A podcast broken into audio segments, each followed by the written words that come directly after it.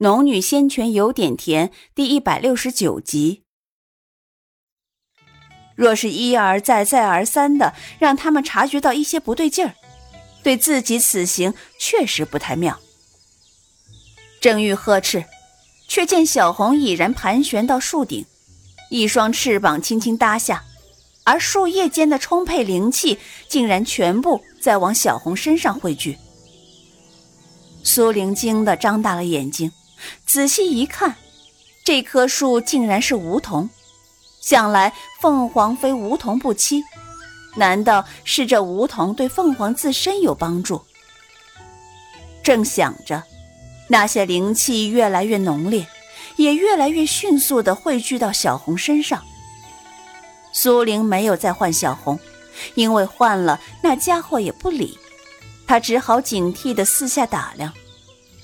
而这时，梧桐树干上的一个痕迹引起了他的注意。他缓缓走过去，发现那痕迹似乎是一个别致的花纹，且看起来有些眼熟。他微皱了眉眼，是在什么地方见过？正疑惑着，他突然双目一睁，继而伸手摸向一直插在自己发间的那只宝钗。宝钗落到他掌心。却是十分普通的木质，他一直当做普通发钗插在发间，也未引起过任何人的怀疑。而此时，他低头凝视木质的发簪，发现那木柄之上刻着的花纹，正与那梧桐树干上的花纹一般无二。他又仔细的对比了一番，确认的确是同一个花纹后，他不由疑惑起来。这里究竟是什么地方？这个与宝钗上一样的花纹又代表了什么？正想着，小凤凰已经从梧桐树上飞了下来。它此前吸了那么多只红鸟都未长大，眼下却在吸了梧桐树的灵气之后，陡然长大了许多。原本还没有苏玲的腿高，眼下却长到了她腰间的位置。虽然没有长太多。但无论从他周身的气势，还是散发的灵气，以及那色泽更加明亮的羽毛，都说明了小凤凰成长了许多。苏玲正欲对小红说话，身后却传来了一个声音：“原来你在这里。”苏玲在听到声音的刹那，下意识的把宝钗塞入了自己的怀里。待转过头来看到来人是洛风后，才轻轻一点头。嗯，刚刚小凤凰飞上了梧桐树，怎么都不肯下来。苏玲看不透洛风，自然也不敢轻易相信，毕竟他不是那个幻境里笑容纯净的洛风了。洛风看着他，目光一闪：“我以为你遇上了什么事情。”话未说完，意识却很明了。苏玲呆了一呆，印象中洛风一直都是冷漠的，别说对待别人，他甚至觉得他有时对待自己都十分冷漠。可此时却从他口中听到这句似乎含着点关心的话语，这实在不像是洛风的性格。他微微皱眉。想要从洛风脸上看到更多的神情时，洛风却已经转过了身。走吧，他们还在前面等着。两人没走多远，便见到同样赶来的颜如月，一张含着冰霜的脸见到洛风微微融化，见到苏玲却又再次冰天雪地。苏玲不去看他，默默地走在洛风身边。三人一路无言走了片刻，方与等候多时的荣昭、玉雅会合。玉雅见到诸人，最先询问道：“哎，这么久没回来，可是发现了什么？”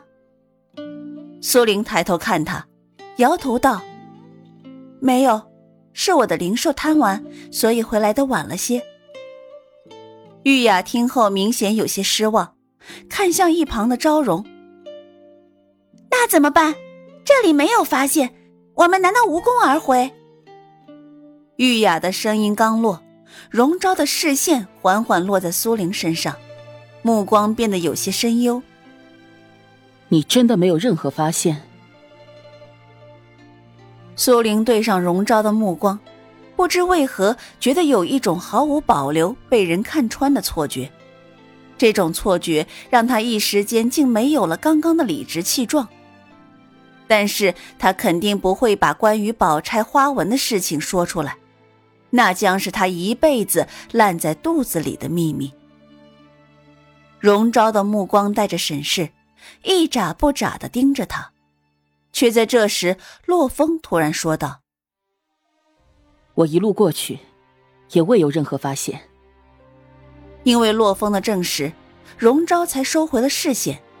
他并不是针对苏玲，而是觉得赵冉身上似乎有很多秘密，让他有种不确定感，甚至觉得此行若是能发现什么问题，那么很可能与他有关。可是，正当他在一步步证实自己的猜测时，洛风却出来证明了他所言非虚。荣昭和玉雅便没有再多言。苏玲呢？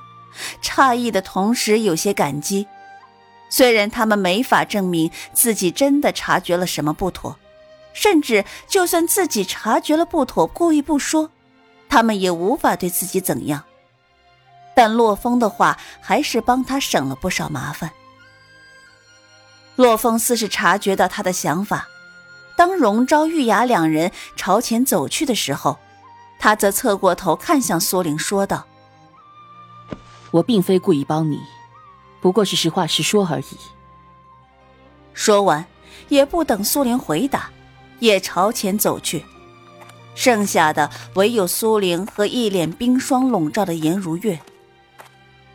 不论洛风所言出于什么原因，但他实实在在帮助了自己。正当他抬步欲走，旁边的颜如月。却冷声唤住了他。赵然，苏玲脚步微顿，侧头看他，有事。看着颜如月冰冷的脸孔，他微微挑眉。颜如月缓缓走过来，每走一步，脸上的冰霜似乎更甚几分，直到站在苏玲面前，一双凤目才直直的盯着他。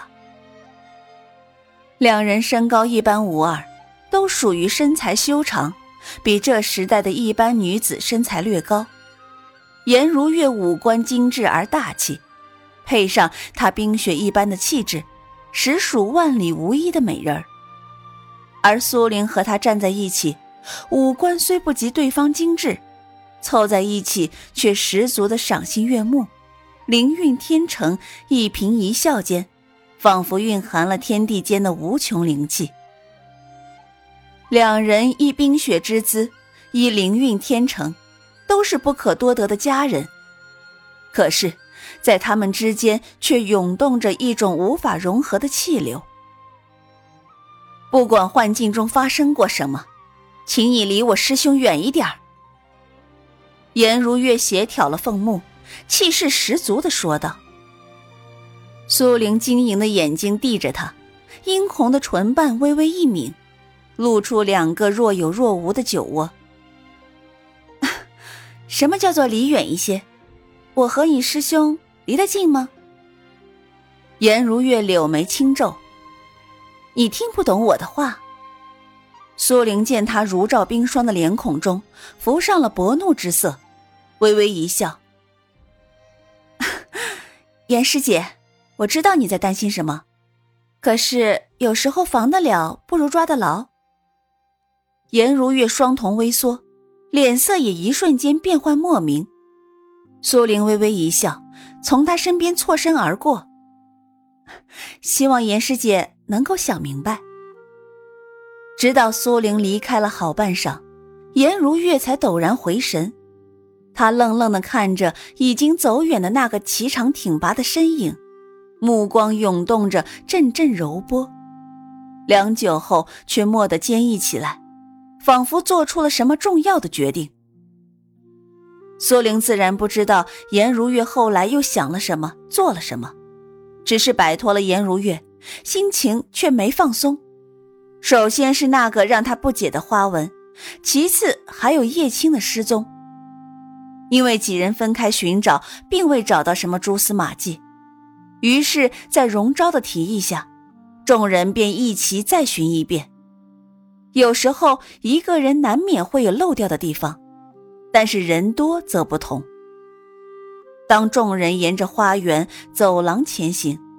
却发现他们只能在这个庭院里行走自如，而一旦要越过这庭院，却仿佛有种无形的力量在禁锢着他们，让他们无法再往外踏一步。他们一路寻过去，又看到不少人，其中修为最低的似乎也在结丹期以上。当众人绕了一圈，最后来到梧桐树前的时候。荣昭最先迈步走过去。苏玲早知道再找一遍，这棵梧桐树定然逃不掉他们的法眼。眼下果然还是寻到了。这棵树看起来有些不寻常。荣昭一面说，一面绕着梧桐树转起来。苏玲不动不语，等待荣昭发现那花纹。果然，没过片刻。荣昭目光一凝，便见到了梧桐树干上那个不太起眼的花纹。